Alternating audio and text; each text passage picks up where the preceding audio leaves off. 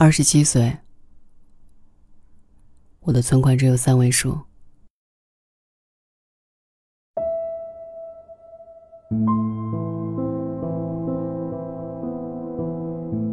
前两天，许久没有联系的丽丽在微信上找我借钱，她带着哭腔给我发了一大段语音，说自己实在是撑不下去了，想要辞职回老家。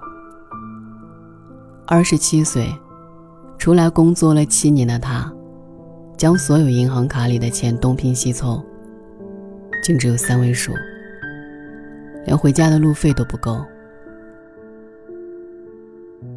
他说：“因为穷，他已经连续吃了一个月的挂面，就是那种除了一小撮青菜和盐，什么都没放的清汤挂面。他吃了整整一个月。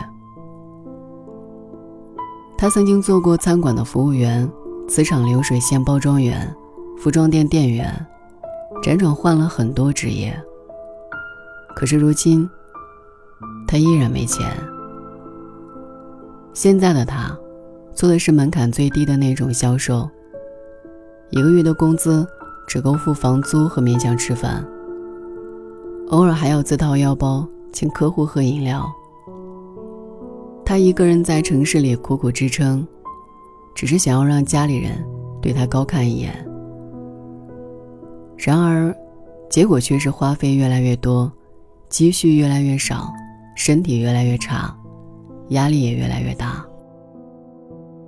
就像毛姆在《月亮与六便士》里写到的那样：“我拼尽全力，过着平凡的一生。人间实苦，有些人光是活着就已经竭尽全力了。”曾经看过这样一条新闻。地铁上，一位年轻的妈妈大声打骂自己的孩子，仅仅因为孩子把五块钱的地铁车票玩丢了。出了车站，这位妈妈的火气还没消，仍然不停地打骂孩子。路人看不下去，劝这位妈妈：“就五块钱而已，你再补办一下，不要打小孩。”这位妈妈却反驳。我没那么多钱啊，五块钱很多了，钱好难赚。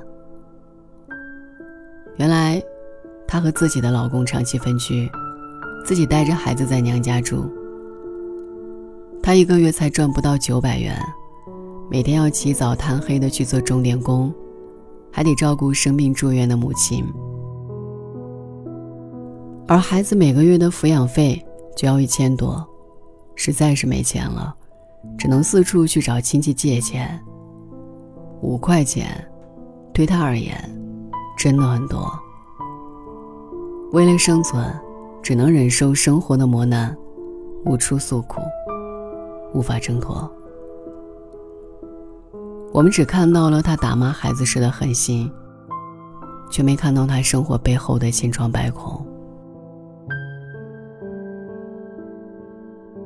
就像网络上曾经流传的那一段话：现代人的崩溃，常常是一种默不作声的崩溃。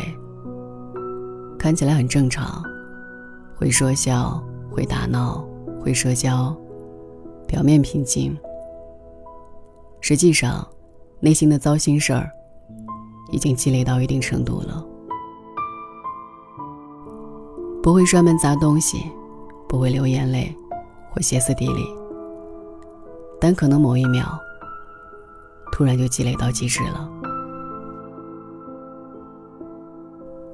你可能会在路边遇见眼圈红红的外卖小哥，也许是因为前一秒刚刚被取消了订单，而家里生病的小孩，还等着他早点买药回家。你可能会在凌晨三点的菜市场，看到疲惫的菜农，他们起早贪黑，忙着卸菜摆摊。单薄的背影在夜色下显得格外孤单。你可能会在深夜的麦当劳里碰见无家可归的留宿者，他们自带毛毯和食物，在混合着炸鸡和脚臭的空气里休息，度过又一个没有收入的夜晚。你可能会在医院走廊发现跌坐在地上一动不动的病人家属他们手里拿着病危通知单而卡里实在没有钱来支付医药费了。底层没有生活只有生存。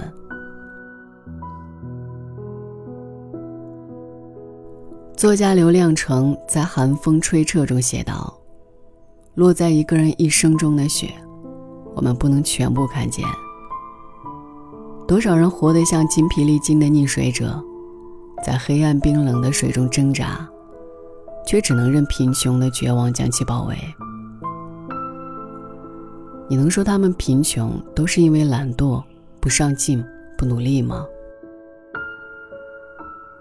美国作家芭芭拉·艾伦瑞克写过一部纪实作品《我在底层的生活》。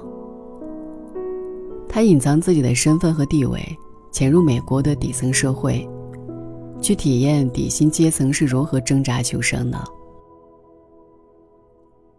他去过六个不同的城市打工，每到一处，他都断绝和过去朋友的来往，全靠这一千美元的积蓄开始。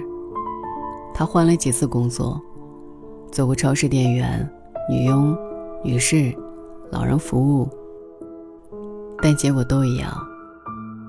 他发现自己陷入了一个死循环，因为没钱，所以不得不住在房租相对便宜的偏远地方；因为住在偏远地方，所以每天不得不花大量的时间在通勤路上；因为花费很多时间在路上。他根本没有时间用来看书学习、提升自己，去找一份更好的工作。因为现在的工作时薪低，生活成本又高，他只能去找更多的兼职。因为每天大部分时间都在工作，活得像台机器，他渐渐无力做其他任何事情，直到情绪爆发，换一个城市，进入下一个循环。你说穷人之所以穷，是因为他们短视、目光狭窄，不懂得做计划，不懂得花时间提升自己。为了满足生活所需，穷人不得不精打细算，没有任何宽带来考虑发展事宜，于是陷入贫穷的恶性循环中。有些人，光是为了生存。就已经花光了他们全部的力气。他们活得那么用力，却仍然只是生活剧场里灰色的布景，是没有机会购票入场的主角。子非鱼，焉知鱼之苦？是谁给你的优越感去批判他们呢？《怦然心动》里有这样一句台词：“有人住高楼，有人在深沟。”有人光万丈，有人一身锈。你会看到，同样是创造一零一的女团成员，漂亮小姐姐吴宣仪的私服，全身上下都是名牌。她的帽子是巴黎世家的，T 恤是 GUCCI，连手机壳都是售价一万元左右的 LV。她还收集袜子，每款袜子的价格从几百到几千不等。而备受争议的杨超越，从小家境不好，初中辍学，穿的私服、戴的帽子，基本是二三十块的淘宝款。你会感慨，这就是阶层。你会看到，同样是住在二十二楼的欢乐颂姐妹，标准富二代曲筱绡，有家底、有资源、有人脉、有本钱，活得潇洒肆意。敢爱敢恨，而另一边，只身奋斗了好几年的樊胜美，审美情商高，却被自己吸血鬼似的父母和哥哥逼得走投无路。你会感叹，这就是差距。你会看到朋友圈里也有人转，谁家拆迁分得了两千万，谁一个月的理财收益。比普通人一年的工资都多，而想想自己，蜗居在城市边缘不到二十平米的小房间，喝酸奶必舔盖，逛超市永远只买打折品，吃的最多的美食便是黄焖鸡米饭。你会委屈的想哭，但请你，仍不要放弃对生活的希望。即使生活艰难，即便站在最黑暗的角落，但心中依旧渴望光明。村上春树说：“尽管眼下十分艰难，可日后这段经历，说不定就会开花结果。我们别无选择，只能拼了命赚钱，再咬着牙，度过年轻时这一段艰难没钱的日子。”塞尼尔说：“好的运气令人羡慕，而战胜厄运，则更令人惊叹。生活不易，但仍有人能在重压之下触底反弹，在苦难的尽头看见光明。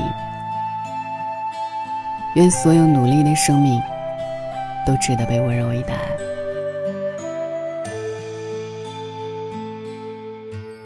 晚安上车下车，人来人往，时间从不曾为谁等待。车窗之外，像是倒带，世界流入记忆的深海。心中的爱是否还在，或遗落在昨日的站台？这个春天依然精彩。只是已不见那年花开，这场名叫人生的旅途，有太多风景不及回顾，在萧瑟处回望来路，风雨天晴的雾，这场名叫人生的。旅途，那里是一站，供我驻足。不知不觉，开始羡慕花间蝴蝶飞舞。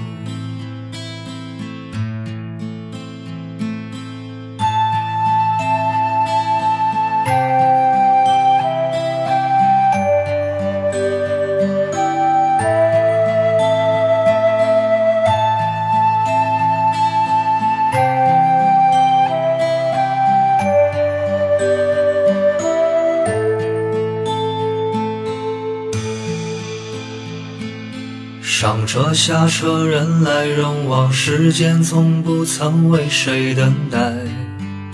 车窗之外，像是倒带，世界流入记忆的深海。心中的爱是否还在，或遗落在昨日的站台？这个春天。依然精彩，只是已不见那年花开。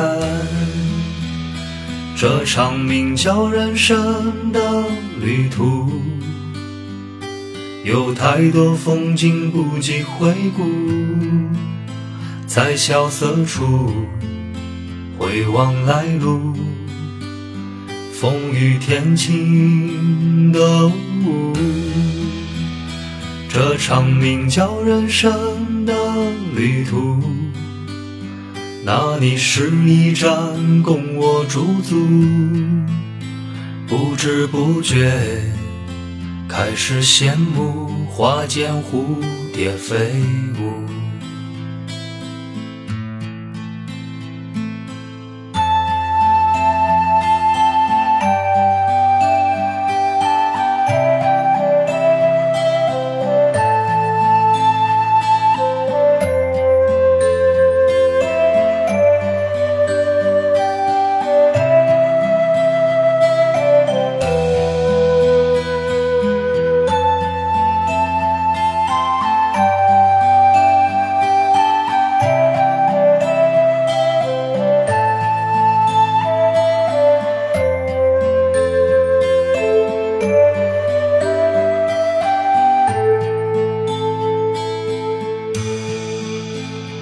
这场名叫人生的旅途，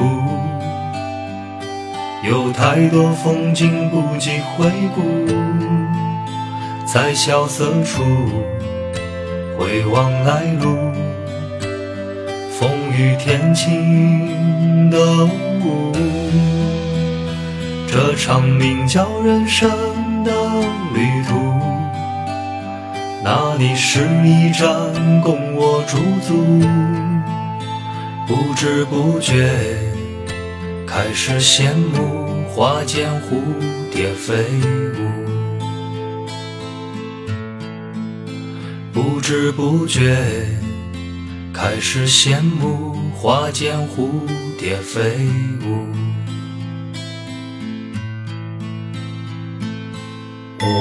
玛尼玛尼贝尼吽。